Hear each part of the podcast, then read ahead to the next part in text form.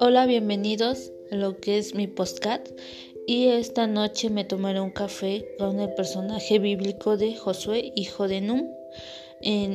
quisiera compartirles este fragmento, ya lo había escrito hace dos años, eh, precisamente el 2 de septiembre del 2018, pero no lo había subido porque no había encontrado una fecha importante para subir este podcast, pero el día de hoy es el cumpleaños de mi padre espiritual y lleva el mismo nombre, entonces quisiera compartirles um, lo que he aprendido, el consejo que me ha dado en estos 14 años, ya prácticamente ya 14 años de, de conocer de Cristo. Él, él me predicó del Evangelio y pues ha estado pendiente de mi crecimiento espiritual, entonces quisiera honrarlo y quisiera compartirles este consejo que para muchos también va a ser de gran bendición.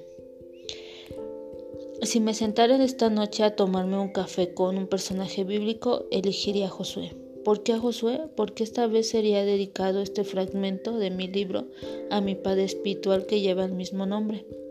Josué, hijo de Nun, y Joshua Luna me dirían el siguiente consejo de fe.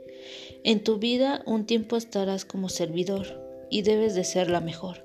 Un tiempo estarás dirigiendo un pueblo y debes de ser la mejor. No importa lo que hagas, debes de ser siempre la mejor. Cuando Dios te manda hacer algo, no cuestiones el por qué debes de dar siete vueltas para conquistar. Solo hazlo y verás un milagro. Debes ser obediente y tener fe. También va a llegar el tiempo de estar en la tierra prometida y tus ojos verán todo aquello que Dios te prometió y cuando ores, hazlo creyendo. Puede ser que hasta el sol y la luna se detengan. Solo cree y verás un milagro.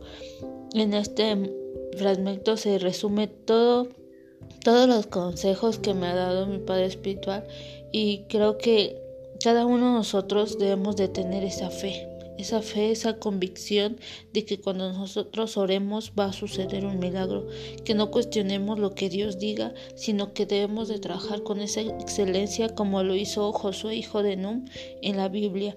Creo que un, un gran ejemplo de, de poder tener un buen liderazgo es Josué, el libro de Josué, porque aún siendo instruido por Moisés, dio un gran, un gran esfuerzo, fue obediente, no cuestionó nada y siempre oró y recibió un milagro. Entonces los invito a que ustedes también honren a sus padres espirituales y puedan orar por ellos, no pidiendo que los cambien, sino pidiendo una bendición a sus vidas.